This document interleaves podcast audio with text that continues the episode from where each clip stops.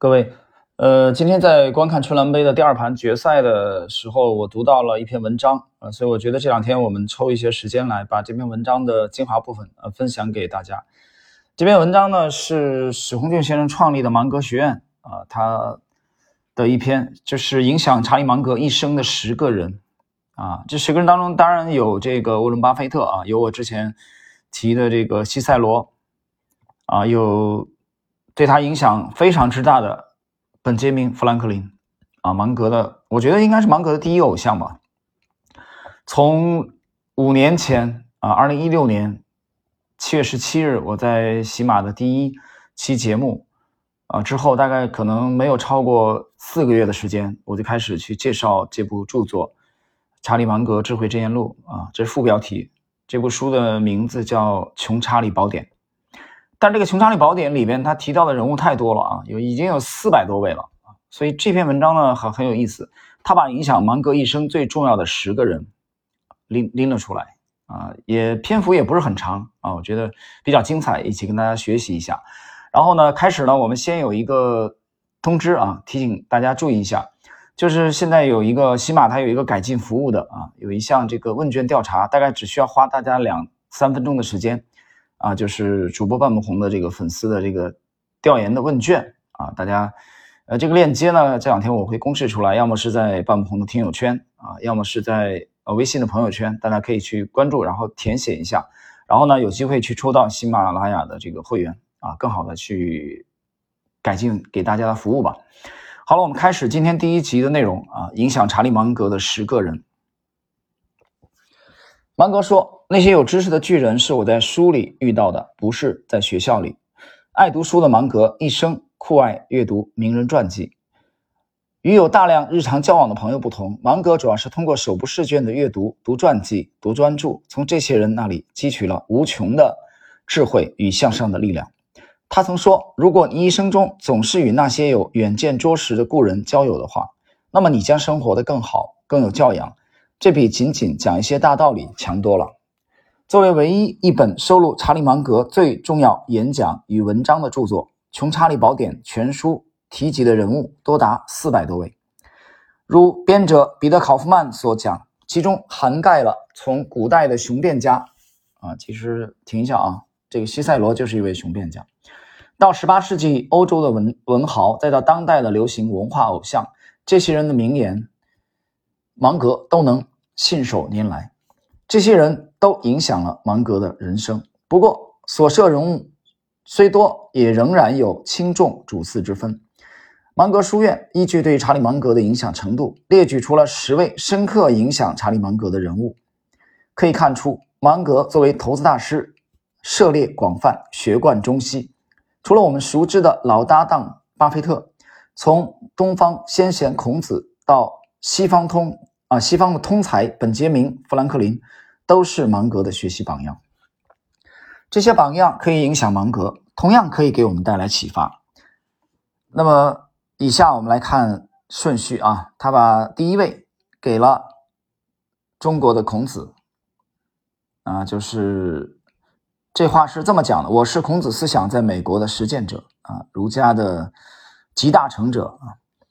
在。”南加州 Gold 法学院毕业典礼上的演讲中，芒格说自己一辈子一直很崇拜孔子。芒格也曾在采访中称自己是孔子思想在美国的实践者。他很喜欢孔子关于孝道的思想，孝道既是天生的，也需要教育，应该代代相传。他在演讲中介绍了那些对他来说最有用的道理和态度，诸如“己所不欲，勿施于人”。获得智慧是一种道德责任等等，并且认为这些道理和态度有许多具有普遍价值。这些道理能够以泛儒家主义的形式运用到现代商业社会，或许会产生奇效。啊，这个他把孔子列为第一位啊。呃，这个谈到孔子，我觉得应该不觉得陌生吧？啊，因为很多人都非常熟悉的，对吧？我觉得。当然，我是非常喜欢芒格的啊！你看，如果听这这个专栏节目啊，那么多期了，你应该能感觉到这一点。但是，喜欢芒格并不代表说接受芒格的每一句话啊。比如说啊，这个孔子，这个怎么说呢？我更喜欢老庄啊，与孔子相比啊，与朱熹这些大儒啊，陆九渊这些儒家相比啊，儒家这个体系里边，可能我唯一喜欢的一个，也就是王阳明啊，王守仁。至于孔子嘛，我觉得怎么说呢？好了，我们看 第二位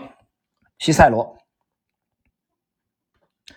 从西塞罗身上，我学到了终身学习的重要性。这是古罗马的啊。马尔库斯·图里乌斯·西塞罗是罗马共和晚期的这个哲学家、政治家、律师、作家、雄辩家。他出生于骑士阶级的一个富裕家庭，青年投身法律和政治，其后曾担任罗马共和国的执政官。啊，这一点大家，如果你去看那个有一部美剧啊，就叫《罗马》啊，当然现在有时候可能搜不到啊，就拍的挺好，我觉得应该仅次于斯巴达克斯。呃，这里边就有西塞罗的这个啊，这个这个角色。同时呢，因为其演说和文学作品，他被广泛的认为是古罗马最好的演说家和最好的散文作家之一。在罗马共和国晚期的政治危机中，他是共和国所代表的自由主义的忠诚辩护者，安东尼的政敌。西塞罗深远地影响了欧洲的哲学和政治学说，并且至今仍是罗马历史的研究对象。呃，这个这些年啊，有一部有一部这个日本人写的啊，写这个罗马的，呃，这个著作啊，长篇的啊，很精彩，大家可以去各大。这个书城的排行榜上啊，去搜一下。在《穷查理宝典》中，芒格亲自撰写的文章，除了《人类误判心理学》，就是开篇受西塞罗《论老年》启发而作的歌颂长者芒格《论老年》。文中提到西塞罗对自己的影响至深，甚至在一看到西塞罗《论老年》这部充满了对老年歌颂的作品时，就高兴到几乎上了天。从西塞罗身上，芒格学到了终身学习的重要性啊，一辈子都在学习。他说：“如果没有几十年来不断的学习和提高，他和巴菲特掌管的伯克希尔哈萨维公司不可能取得今天这样的成绩。”呃，第二位呢，西塞罗给芒格的影响，那么按芒格书院的提炼，就是终生学习的重要性啊。这个你不是要作秀，你不是要去为谁学习，一不为父母啊，二不为妻小，是为你自己，不断的去提升自己。那么，沃伦·巴菲特和查理·芒格都是这样的人，所以我觉得这也是他们最值得我们学习的一点啊。就你再想想，有些散户很滑稽啊，这个熊市来的时候啊，不看股票了啊，美其名曰等牛市来了再说，很滑稽。所以这样的人一辈子永远是散户。第三，艾萨克·牛顿。真正和永远的成功属于那些先是努力的建立思维模式的格栅，而后学着以善于联系多学科并用的思方式思考的人们。在《穷查理宝典》当中，关于牛顿的注释的词条是这样写的：艾萨克·牛顿爵士在英国林肯郡出生的时候，他身体孱弱，乃至没人指望他能活下来。然而，他活了八十几岁。青年时期的牛顿在普通数学、代数、几何学、微分学、光学和天体力学方面发现了无数的定理。他最著名的发现是地心引力。1687年，牛顿出版了《自然哲学的数学原理》，这本书是他的巅峰之作。芒格坚定认为，将不同的学科思考模式联系起来，建立起融会贯通的格栅，是取得最佳投资回报的最有效的方法。他说：“真正和永远的成功，属于那些先是努力地建立思维模式的格栅。”而后学着以善于学习、联系多学科并用的方式思考的人们，在具体联系思维模式格栅中，他详细论述了牛顿的达尔文等人对他的影响之大，并解释了他们所代表的平衡理论与进化论对他具体的投资做出的影响。平衡的理论成为经典经济学的主心骨，也是现代经济学的基础。经典平衡理论说，股市是理性的。机械的和高效的。虽然1987年股市大崩盘是股市非理性的一个例证，但总的来说，供需之间的平衡、价格和价值之间的平衡，会一直存在于股市的日常运转中。尽管我们不能给，尽管他们不能给我们完整的答案，在芒格看来，牛顿之后许多学科的学者都对那些显示平衡理论，无论是静态和和动态的平衡的系统非常关注。他们相信平衡是自然界的最终归宿。归宿啊，呃，谈到平衡，我我说两句啊，这个我觉得有一点点体会吧啊，平衡，当然我不知道我的理解是否正确啊，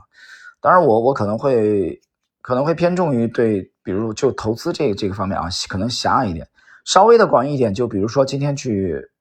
呃，十三号和今天连续两天的全程的去。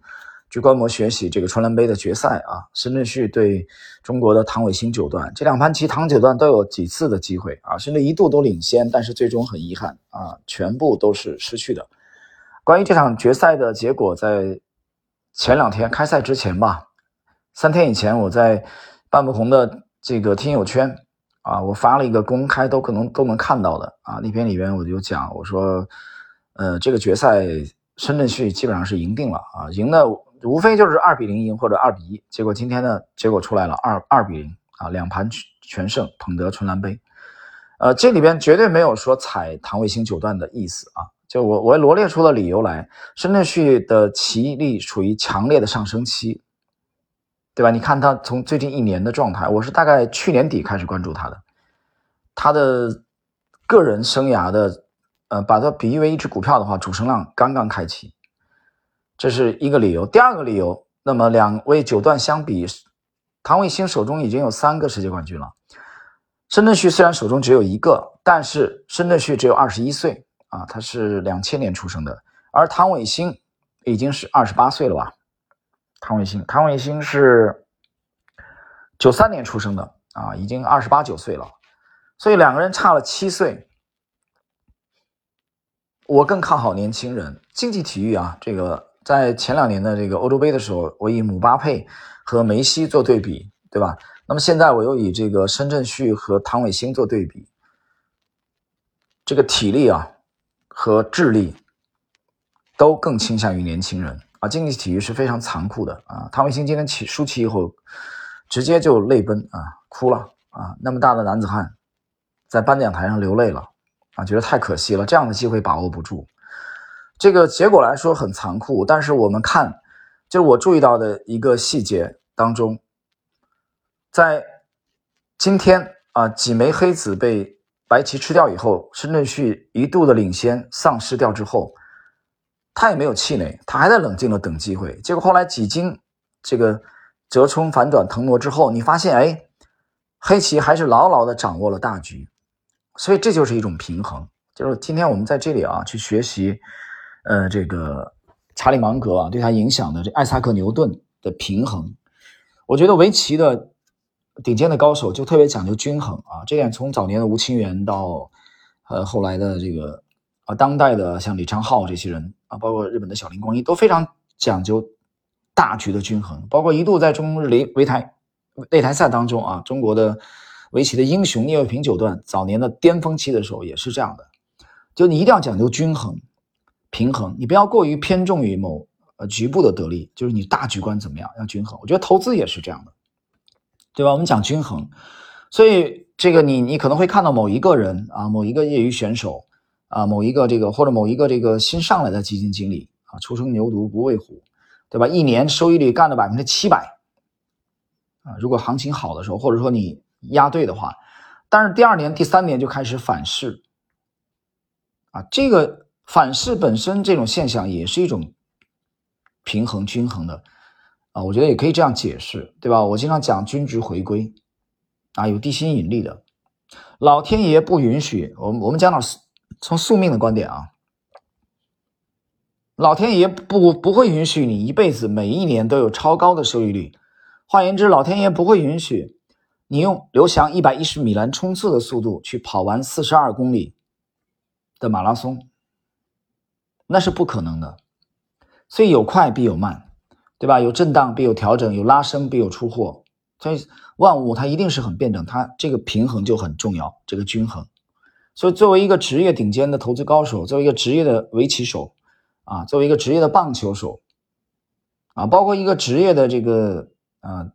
足球教练啊，比如说前马竞的马竞的这个教练啊，西蒙尼，啊，比如说这个尤文图斯的这些啊名帅。啊，包括这个早年的阿森纳的主帅温格这些人，在他们的巅峰期，他们都讲究攻守的这种均衡、这种平衡。我觉得我们做投资人也是这样的啊，均衡是非常非常重要的一个非常优秀的必备的素质。好了，我们今天的最后一位啊，第四位，整个这个系列十位啊，我们看看今天的最后一位，本杰明·富兰克林，一七零六年出生，一七九零年去世，老头活了八十四岁。芒格是这样，呃，提到过本杰明的。我曾经蹩脚的试图模仿本杰明·富兰克林的生活，很形象啊，就是他想克隆本杰明·富兰克林。所以你从这里能读到他对富兰对富兰克林的这个顶礼膜拜。本杰明·富兰克林是芒格的偶像啊，我我个人认为啊，当然这是芒格书院的排行榜啊，第一是孔子，对吧？这这个按照这个顺序，第二西塞罗，第三是艾萨克牛顿，第四才是本杰明富兰克林。但如果这个排行榜你让我来排的话，我会把本杰明富兰克林摆在第一位。嗯，为什么？当然这可能有点私心啊。这一个是我对他这部著作的学习，第二个是我有私心，我特别偏呃偏重于本杰明克富兰克林。我们来看一看。富兰克林是一个通才，除了是美国独立战争领袖之外，他还是新闻记者、出版家、作家、慈善家、废奴主义者，